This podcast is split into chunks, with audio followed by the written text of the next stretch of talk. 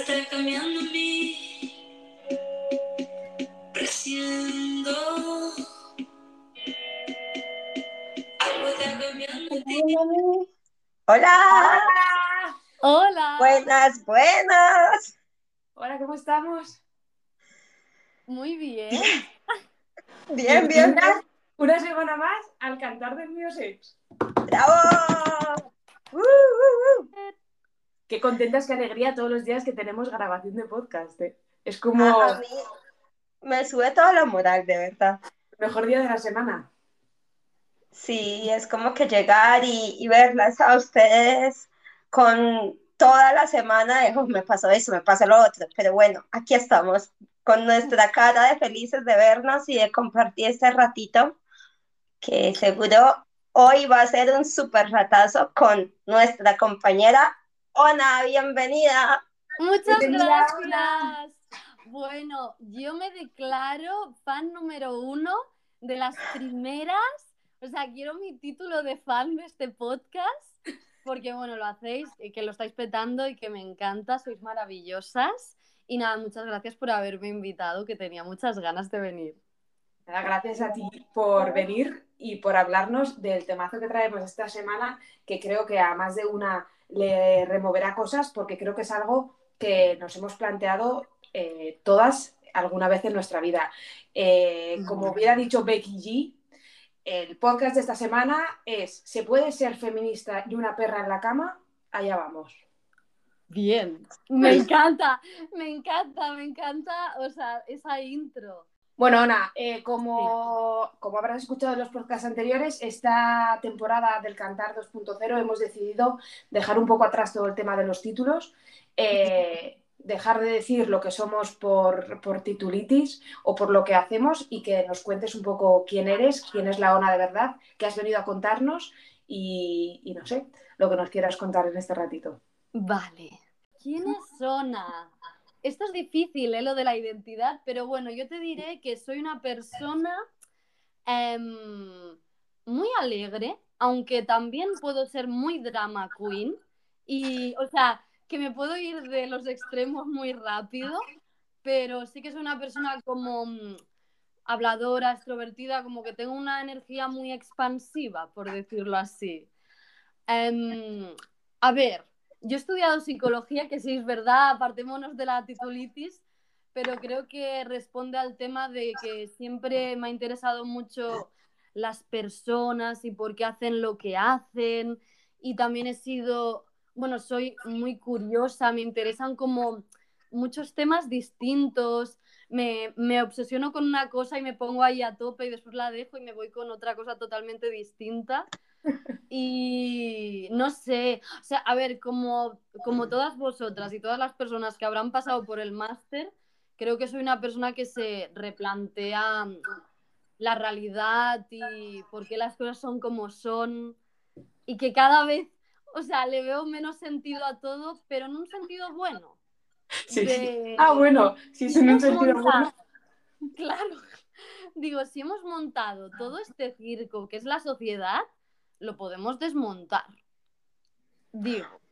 Ojo, me eh. Me encanta tu optimismo, Ona. Hace falta que vengas más, porque yo todos los días acabo el podcast diciendo, bueno, la conclusión de esta semana es que todo es una mierda.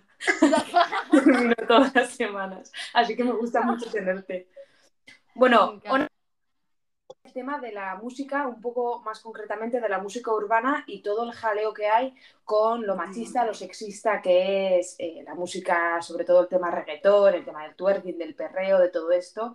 Y a, bueno, no sé si aclararnos ideas, pero por lo menos a hacernos pensar. Vale, a ver, esto es muy complejo, pero vosotros me hacedme preguntas que así me iréis guiando un poco. Pero de entrada, eh, la gran pregunta, ¿es más machista la música urbana que, que, por cierto, la música urbana une muchos estilos, ¿no? Hip hop, rap, reggaetón, mm, trap, mm, dancehall, pero bueno, lo llamamos música urbana para abreviar, ¿vale? ¿Es esta música más machista que otras? No.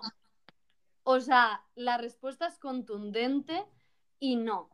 Pero ¿qué pasa? Yo creo que aquí hay un tema que sí que es verdad que es innegable, que la forma de, de tratarlas, de hablar de sexualidad de este tipo de música es mucho más explícito que tal vez en otros, en otros estilos. Aunque bueno, tal vez, no sé, pillas alguna canción así súper punky y tal vez también tiene una forma de hablar del sexo súper explícita. Que a priori mm, no tendría por qué ser malo, o sea, en malo bueno, no tendría por qué ser más machista, que fuese más explícito, pero se ha unido a que toda la música en general suele ser machista porque vivimos en un mundo en el patriarcado y la mayoría de gente que hace música hasta ahora han sido hombres, entonces se une el machismo con esa contundencia de la bueno, con, de lo explícito, ¿no? De las letras. Y, y, y ya uno aquí un tema también que a veces es más criticado porque las personas que de donde viene esta música, aunque hoy en día la puede hacer cualquier persona, suelen ser de, clases más bien trabajadoras, bajas, de, suelen ser personas racializadas, al menos en origen. Entonces, mm, para estas personas siempre hay un filtro de que van a ser aún más machistas no sé, es como mm, cuando se habla de otros países y, o sea, y personas que no están tan puestas en feminismo dicen, no, bueno, si aquí en España ya tenemos igualdad. Fíjate ese país, qué mal, cómo tratan las mujeres. Y sí, es innegable que hay em, realidades muy duras, pero hay cosas que dices, ¿realmente esto es más machista que, tú aquí rascándote los y Manolo sin recoger la mesa? Pues no sé. Y bueno, hasta aquí mi respuesta primera, porque si no. No, eh, es que como tú bien dices, solemos siempre como compararnos, ¿no? Y más como para en el sentido de dejarnos ver como somos mejores, ¿no? Porque miren este sitio como son peores que nosotros, ¿no? Entonces nosotros, y no, y de esa forma como que tapamos esos, esos machismos o micromachismos, como en nuestra sociedad esas cosas no pasan. Mira, esta que sí pasa de verdad. Creo que es igual con el tema de, de las comparaciones y más de la música en concreto, ¿no? Totalmente, totalmente, sí, sí, sí.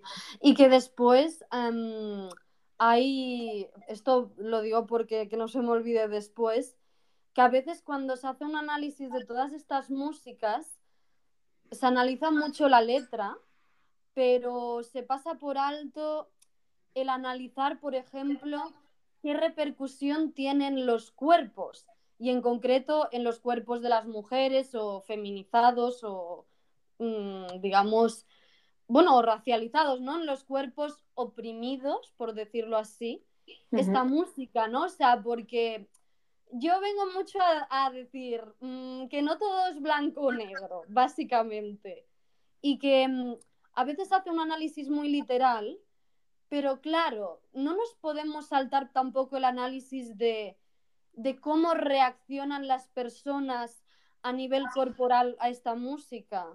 Em, como, o sea, si esa música las libera o les ayuda a expresar más libremente su sexualidad o, mm, para bailar esa música crean un grupo em, que es como una especie de espacio seguro que también las empodera, ¿no? Entonces, hay todo, todas estas cosas que, que se quedan en el tintero, yo creo, cuando se analiza este tipo de música, más allá de la música, ¿no? Claro, es que yo creo que a la música le ha pasado como a la sociedad eh, en general. Eh, con este intento de liberar a las mujeres en el ámbito sexual, se ha acabado hipersexualizando cosas de la mujer sin solventar o sin mejorar las que estaban mal hechas de base, ¿no? Igual la música claro. pasa un poco así. Sí, sí, ahora puede ser eh, Madonna o Britney Spears o quien sea. Bueno, Britney Spears, ojo, eh, que hace poco vi el documental. Uh, eh, ya, ya. Forever, por favor. Qué lío, ¿eh? Sí, sí. Claro, pero puede ser eh, mujer salir en bikini al escenario y está súper guay porque está súper, súper, súper liberada, pero luego, pues eso, te pasa como a Britney Spears, que tu vida la sigue manejando un, un hombre o una sociedad patriarcal que te dice lo que tienes que hacer y cómo hacerlo y se queda con tu dinero, ¿no? Entonces, Claro. bueno, Eh, el, Por el ahí- tema a mí Sí. de la música me deja siempre como un vacío. Eh, es como que no, no, me, me hace muchas veces sentirme mal con lo mismo que decíamos, como esa rivalidad de se puede ser feminista y gustarte el reggaetón. Y eh, puede ser que la forma en que se expresa la música urbana sea el reflejo de la sociedad, como ahora, como de- decimos, tenemos esta sensación de la libertad sexual, ¿no? El libre albedrío, el, bueno, todo, el todo vale. Entonces, como que la forma de decirlo tan directamente re- refleja lo, cómo estamos viviendo actualmente, que todo le así directo, todo va rápido, las cosas más claras, en cambio antes era como todo súper sutil, ¿no? El, el famos, la famosa canción de, de Juan Luis Guerra de, moja, Ay, de Mojado, en la pecera o algo así, ¿no? sí, esa, o sea, Sí, sí. es una canción súper literal, pero es como, dedícamela y me voy a derretir. sabes que nunca Claro, lo y había ahora- pensado. Yo siempre había pensado en el pez.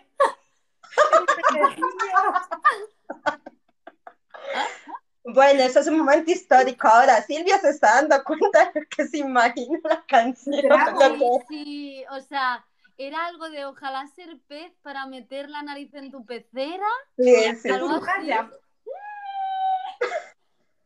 Pues, revealed. Secret, revealed. Bueno, esto ha llegado hasta nuestros días, eh, la frase de La noche de anoche de Bad Bunny y Rosalía que dice, tú te mojaste para que yo me bautice. O sea, Oh, tampoco O está mal. A mí esa frase, en realidad, tío, hay frases que son muy buenas. A mí esa frase es que yo solo lo puedo negar. Mira, ¿por qué no he traído una lista de frases de estas que te meas? Porque hay cada cosa. En Es- plan. Bueno, te- después tenemos a Batguial em, que, que dice.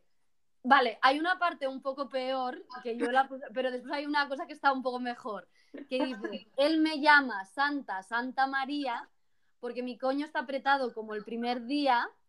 Este coño te hace bajar down low y él sabe que conmigo su polla está bendecida.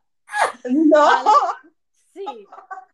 Ay, mira, eh, ojo, aquí el tema que acaba de salir de manera espontánea, pero ahora también pienso en el videoclip de, de Ateo, de Zetangana y, y Nati Peluso, que digo, ¿cuánta unión, no? Con la religión y la sexualidad. Es interesante ese camino también, ¿eh? De- Y lo prohibido y bueno, y que la Catedral de Toledo va a tener más visitas este año que las que ha tenido en su vida por sus estilos arquitectónicos y sus arcos de media punta, que ahora le va a importar a todo el mundo mucho más de lo que le ha importado hasta ahora. Exacto, sí, sí, total, total. y además que no, no hace muy mucho tiempo, hace un mes o un par de semanas, vino la polémica de la, de la cantante esta dominicana, la Ay, que sí, se hizo sí. una- unas fotos, creo que no sé si era un, un sitio como súper sagrado una iglesia, pero bueno, enfrente de una virgen que admiran mucho allí. Y bueno, eso fue polémica del país, la gente contra ella, que estaba, estaba faltando el respeto a, a todos los creyentes, ¿no?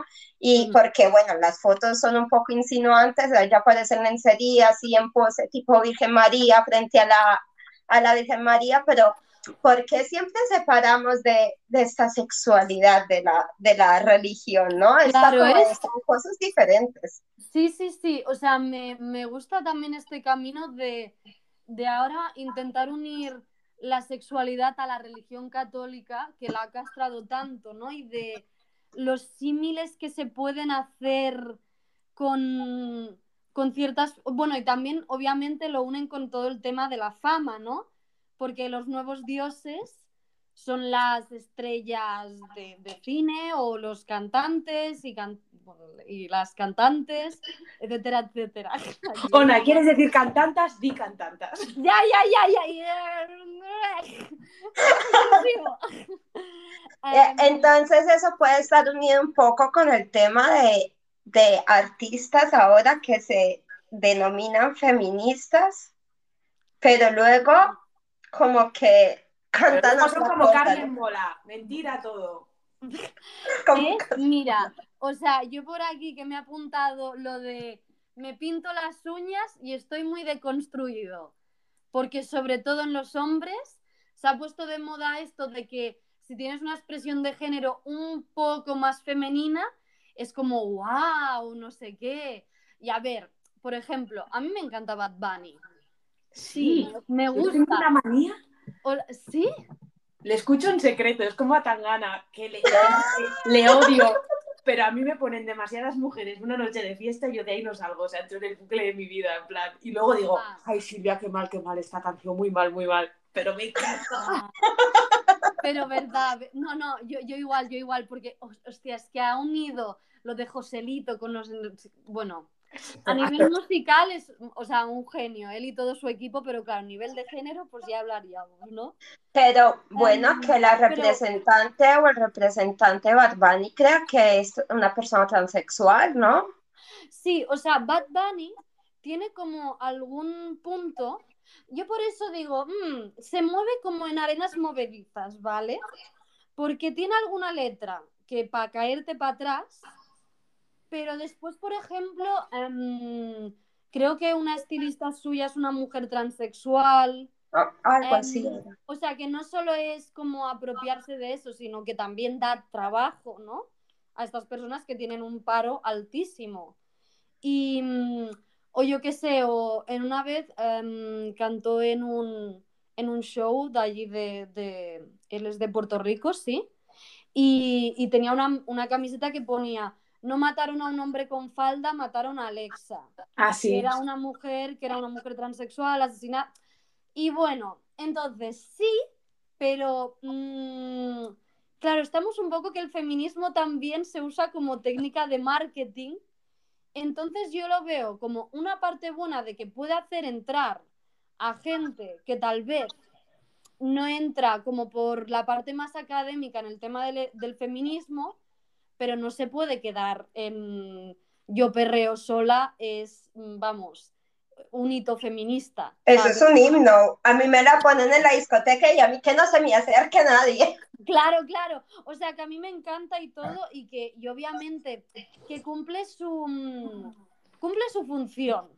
Y también pedirle que a la música que sea siempre como súper correcta, súper em, profunda y no sé qué, pues a ver, pues tampoco es el cometido de la música, creo yo. ¿no? Es verdad. Sí, sí, un poco como los tatuajes, que parece que te tienes que hacer tatuajes que tengan un significado profundo del no sé qué, cuál. Pues igual te los haces porque te gusta el muñeco que te has tatuado, pues la música es igual, ¿no? Que igual no tiene trasfondo político ni reivindicación social, pero oye, pues te gusta la musiquilla y la música también está para pasárselo bien, para mm, disfrutar, para ponértela un rato. Y mira que te digo que para mí el pasárselo bien es político. O sea, el disfrutar es algo político y sobre todo en las mujeres. Y por eso reivindico también ciertas artistas y ciertas canciones, porque obviamente podemos encontrar de todo. O sea, algunas serán más feministas, otras menos, otras serán más neutras, pero, o sea, para mí ser mujer y hablar de, de sexo, de disfrutar, de disfrutar de tu cuerpo y tal, ya es un acto un poco revolucionario en sí, sí. ¿sabes? sí. Pero claro, eh, la, la historia está en cuando es una canción revolucionaria, ¿no? A decir, pues esto es lo que yo quiero y esto es lo que yo canto y así es como yo me, lo bailo porque así lo siento y pasar esa línea, esa fina línea de sexualización, de objeto, de, ¿no? Claro, y a mí también lo que me da miedo es que parece que, claro, o sea, como que intento ser crítica, en plan, ver las cosas buenas y las cosas malas, ¿no? Y a mí lo que me da un poco de miedo es que parece que para triunfar, eh, sobre todo en este tipo de música como mujer, tienes que pasar sí o sí por el aro de, de me- exponer de una manera bastante explícita tu cuerpo o tu sexualidad. Y entonces eh, ahí viene el problema, cuando eso se vuelve como una especie de norma, ¿no? Y Claro. sí. Porque, por ejemplo, nosotras, bueno, una persona ya adulta que, que sea consciente del tipo de letra que está escuchando, yo pienso que lo importante es es- ser eso, consciente de lo que se está escuchando y, y una vez que tú lo tengas claro, pues disfrutarlo. Pero ¿qué pasa con los jóvenes? ¿Cómo reaccionan ellos ante esta letra tan directa que tiene cero de Claro, yo, yo a veces me planteo, porque incluso la Zoe, bueno, gran, yo he hablado mucho de la Zoe, gran emblema de este país, del trap, eh, que ha revalorizado la palabra puta mm, como algo empoderante. Es que Sí. voy metiendo cosas porque digo, no me da tiempo de todo, ¿eh? Eh, y que sea una conversación fluida. Qué complicado, ¿eh? Es mucho Sí, pedir. sí, sí. Pero, em, pero, por ejemplo, ella una vez dijo incluso, es que yo no hago música para niños, y niños se refería incluso a adolescentes. Como mi música tienes ya que ser adulto para entender un poco de qué va mi rollo, ¿sabes? Y entonces, claro, yo ahí me planteo, ¿hay música que no se debería escuchar hasta cierta edad? Pero bueno, mm, como eso es imposible, es como decir que no accedan al porno antes de X edad. Yo creo que es muy, muy importante, obviamente, aquí estaréis de acuerdo, la educación sexual desde super peques y en general educar para desarrollar un sentido crítico. Que esto yo creo que falta un poco en los sistemas educativos, que mm, hay mucha, mm, mucho tocho teórico, pero falta filosofía. Sí, o sea, sí. falta el plantearse las cosas y... Y el aprender a ser críticas. Sí, sí, desde luego. Sí, sí. Pero a mí eso me pasa con canciones que he escuchado toda la vida y que ahora, Ya. ahora me las vuelvo a escuchar y digo, pero qué mierda es esta. Y toda la vida tarareándolas o cantándolas y no me había dado cuenta. Y ahora que, bueno, sobre todo esta semana que ya tenía el podcast en la cabeza, es que no libra ni una canción. Es que todas son, si no son mega machistas o mega misóginas directamente, por lo menos tienen algo de este amor romántico, de sin ti no soy nada, Ay, sí. de... Ya está, o sea, he escuchado ahora mientras me duchaba Servicio de Lavandería de Shakira. Todas las canciones son de Shakira. eh, 20 años. Hace 20 años efectivamente. Diciendo, eh, mientras me quedes tú me queda la vida, eh, sin ti, pues eso, esta idea de, de amor romántico, de sin ti no valgo nada, de necesitamos ser dos para, ser, para estar completas, de todas las canciones. Total. Y yo a veces pienso, no es por apoyar ahí a la música urbana saco, pero a veces pienso que esas canciones pop suavecitas de, ay, sin ti no soy nada, es que me quedo perdida, tal, que eso es más peligroso que decir, yo qué sé, en plan, abre la boca para que te eche toda la leche dentro, ¿vale? Porque eso, vamos a así. Eh, metáforas, te voy a llamar. Una, la metáforas. Bueno, lo vamos a poner. Es Te voy a poner un pi. Pero es que hay canciones que dicen eso literal. Y claro, Sí. que me parezca bien, no.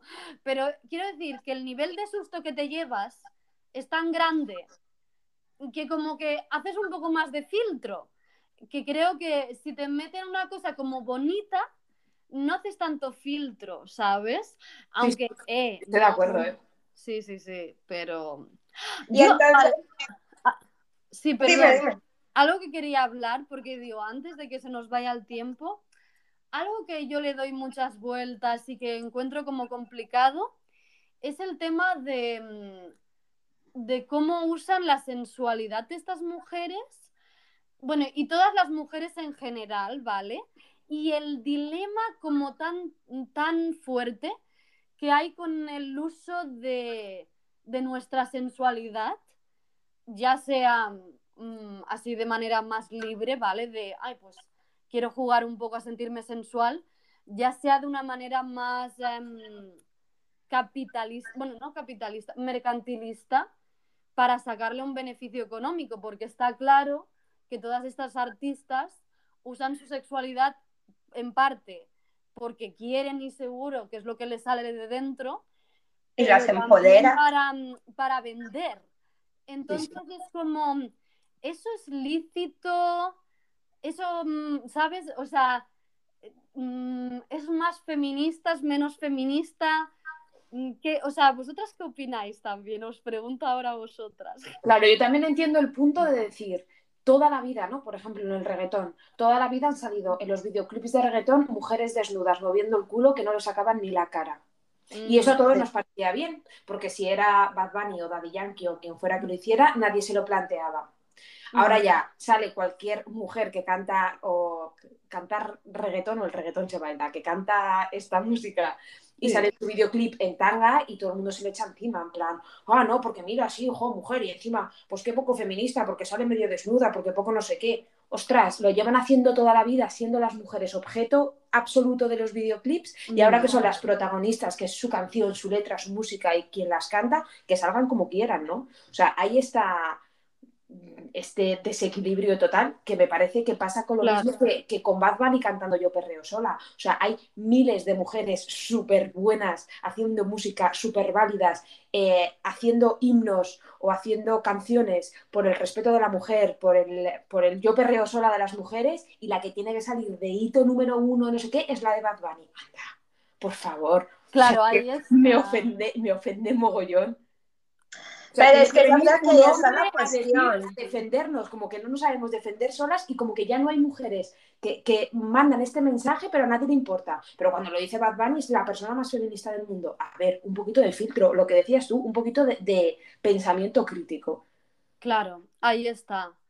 Que sí, que te lo puedes pasar muy bien, pero que tenemos que ver a quién damos visibilidad y a quién escuchamos más, etcétera, etcétera. Totalmente, sí, sí. Y, y entonces, ¿en qué momento estamos ahora? Como en música, musicalmente hablando, ¿en qué momento nos encontramos y hacia, y hacia dónde crees que nos dirigimos por este mismo camino?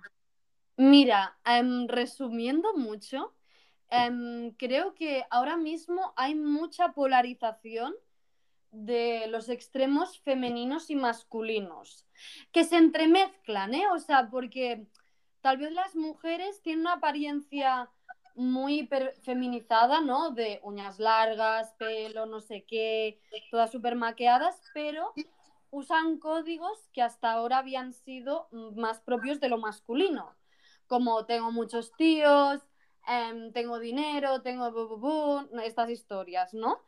Y mm, los hombres siguen en, un poco en lo masculino también, pero le están echando ese toque de expresión de género un poco más fluida. Pero a ver, yo creo que el, el tema, yo creo que va a evolucionar a que cada vez va a haber una fluidez más grande del género, ¿vale? Mm, Eso siendo optimista, porque también puede ser que... Que todo sea una mierda. Exacto. Exacto. Que no, que no. Esta semana no. Esta semana no, audiencia. Esta semana no. semana No. conmigo, optimismo, por favor. Eh, Oye, es que soy súper fan de Calle 13, por ejemplo, y, y yo he visto también cómo ha evolucionado también, eh, bueno, René, que es el cantante que ahora va en solitario, cómo ha evolucionado desde que empezaron ahí con el Atrévete hasta oh, una música mucho más activista, más de, de crítica al sistema, a lo político, a nos un poco a todo. Entonces, yo claro. creo que en los últimos 20 años sí que se está viendo esta evolución, ¿no?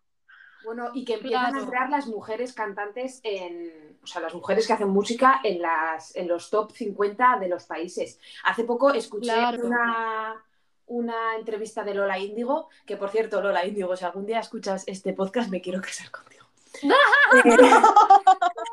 Propuesta matrimonial aquí, por favor, en directo. Lola Indico, un, de- Lola, un llamado. Escuché que eran eh, las únicas mujeres del top, creo que era del top 50 mundial, las únicas mujeres españolas en el top 50 mundial de música urbana. Todo lo demás eran hombres. Wow. Y entonces Es que- de- decía ella, claro, porque es como, hay como un puesto para las mujeres y entonces hay se crea mucha rivalidad entre nosotras, ¿no? Porque, porque es como ese puesto, porque todo lo demás es de hombres.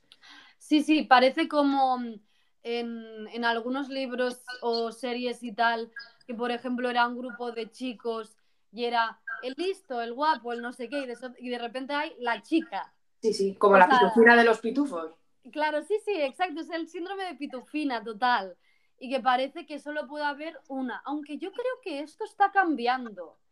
Porque de hecho, yo creo que mm, en la escena urbana española ha habido muchos cambios y realmente las mujeres están resaltando mucho en toda esta escena. Sí, Creo creo que yo. cada vez más se, se escucha artistas en el mundo urbano que, que sacan un poco como la voz cantante, por ejemplo, eh, ay, la de Upa Dance, que se me fue, Beatriz Luengo, Beatriz Luengo. A mí Sí. esta chica me, me encanta cómo a través de su música ha sabido decir, pues aquí estoy yo, ha sabido como defender el poderío ahí femenino entre la música urbana y, y sin abandonar su esencia, su sensualidad, su, su, su gracia, Claro. su... Es, es- increíble y pienso que muchas artistas sí están siguiendo esta línea.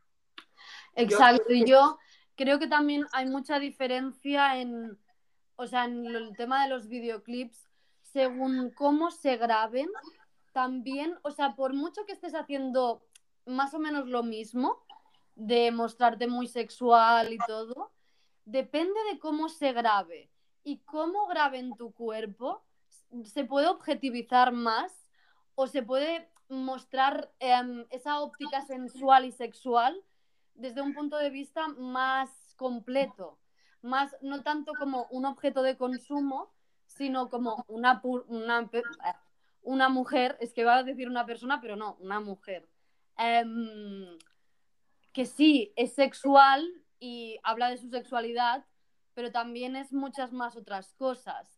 Y aquí también viene el tema de educar la mirada, porque si siempre vemos, siempre que vemos a una mujer muy mm, hablando mucho de sexualidad, ya digamos que la ponemos en una categoría de se está objetivizando, tal vez no se está objetivizando ella, tal vez la estamos objetivizando nosotras. Sí, sí. Entonces, ¿no? ¿Qué pasa? Que siempre que hay un cuerpo femenino más expuesto es igual a cuerpo abusable. Ahí hay tema, ¿no? También. Totalmente. Uf, Bueno, yo creo que para terminar, que se nos va terminando el tiempo, muy a pero, pero eh, yo creo que si ponemos mm, alguna recomendación que hayas traído de música, igual pues más feminista o más o menos machista, o Vale. algún referente que tengas de música de, de hombre que canta y no es machirulo. Vale, vale, O- yo voy a o decir. espera, o una recomendación para todos aquellos artistas urbanos para que sean más inclusivos o menos Esto ya, esto ya me cuesta, ¿eh? Porque ya es como. mm, Oye, que paguen cursos, porque el saber se paga. Que se apunte nos un curso de igualdad. Que nos contraten que ya hemos terminado el máster.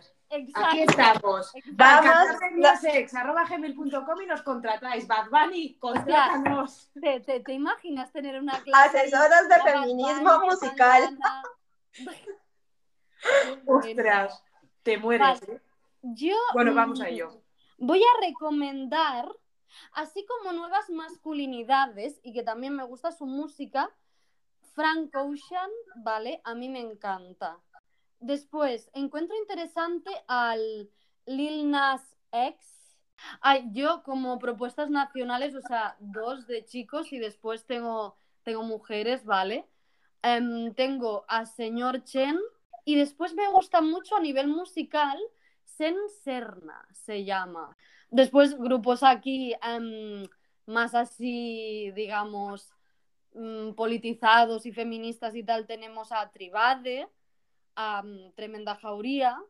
Después una chica que he descubierto hace poco que se llama Edith Circa, que, bueno, tiene una canción que se llama Venus, que, que me encanta, ¿vale? A mí, mira, típica Nati Peluso, pero a mí Nati Peluso me pirra. Pues la ponemos. Vale. em, hay el libro de El Trap, Filosofía Millennial para la crisis en España, de Ernesto Castro, que sobre este tema em, está muy bien. Además, él es filósofo y lo analiza todo desde un punto de vista filosófico. Después, un, un libro muy chiquitito, aunque un poco denso, de, el, de Eva y Luz, y después la otra no sé cómo se llama, pero es el, el capital sexual en la modernidad tardía, que me viene muy a cuento con, con estos temas. Vale. Y después, ¿puedo recomendar un libro que no tiene nada que ver con nada de esto? Pero Puedes es recomendar lo que tú quieras. Y Vale. puedes decir lo que tú quieras. Em, pues es el de. em, perdón, porque siempre me lío. Pensamiento monógamo, terror poliamoroso. Me lo acabo de comprar. Vasallo. ¿Sí? Sí. Vale. En librería Mujeres. Se lo tiene que leer todo Dios. De verdad. Y bueno, y un podcast en tema de poliamor mm, o no monógamo. favor. O, o tal, le estaría bien, ¿eh? Hecho ahí. A, a mí es un tema que me encanta, así que apuntadísimo. Muchísimas gracias, Ona, por toda esta información que nos has trasladado. Muchísimas gracias, de verdad. Nos has dejado un montón de recomendaciones que las apuntaremos todas como siempre. Gracias por estar con nosotras. Ha sido un placer tenerte por traernos este temazo tan actual como siempre y bienvenida cuando tú quieras, es tu casa. Muchas gracias a vosotras. Yo espero haber no estado muy inconexa para aquí, para allá. Lo has hecho súper Pero- bien y yo me lo he pasado súper bien además esta tarde. De verdad me he reído mogollón. Me voy a llorar un poco por el pez de la pecera ahora a una esquina. Póntelo, póntelo. Todo ok. Sí, sí, sí. Muchas gracias a vosotras que sois maravillosas. Gracias, bonita. Gracias. Un besito. Y nos vemos la semana que viene. Sí, el cantar del mío sexo, acuérdense. Y seguidnos en Instagram. Yo voy a buscar un sonido para cantar todo este silencio. Cambiando todo lo que tenga que cambiar y seguir creciendo.